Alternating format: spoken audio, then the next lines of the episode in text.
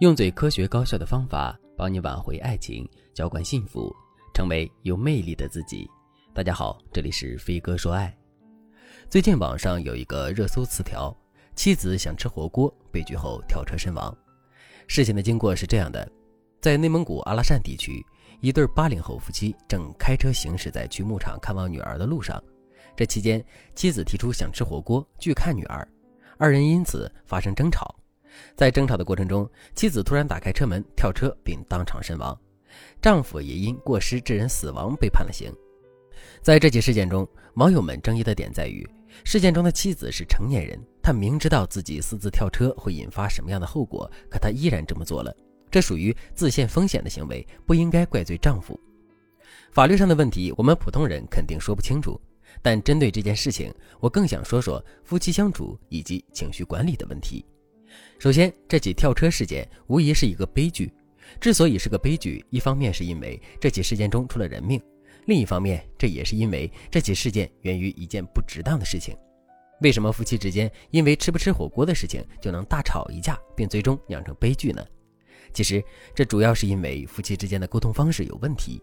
具体来说，就是很多夫妻之间进行的永远是攻击性的沟通方式。在这种沟通方式下，任何一点小的分歧都会引发激烈的争吵。那么，到底什么是攻击型的沟通方式？我们又该如何来化解这种错误的沟通方式呢？其实，所谓的攻击型的沟通方式，指的是两个人沟通的目的不是为了解决问题，而是为了压倒对方。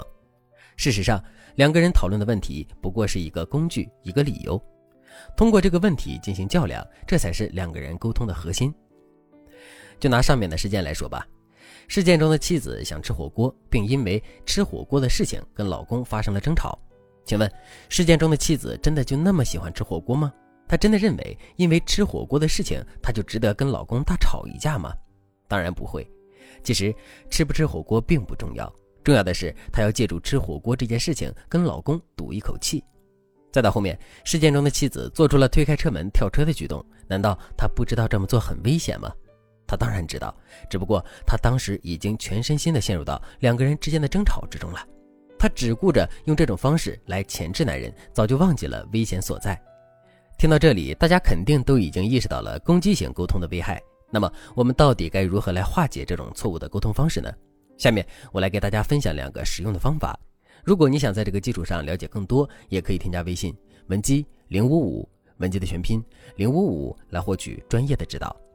第一点，夫妻之间要保持深度的沟通，避免误会滋生。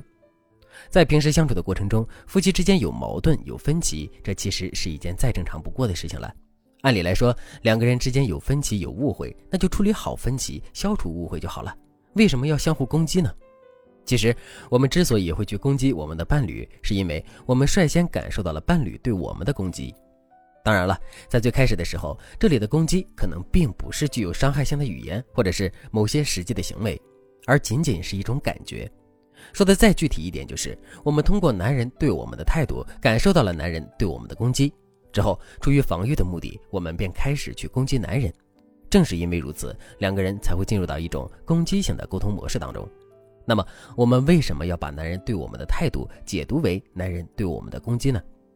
其实这主要是因为两个人之间的误会，就比如我们一直都认为男人是一个很强势的人，我们在他的心里一点地位都没有。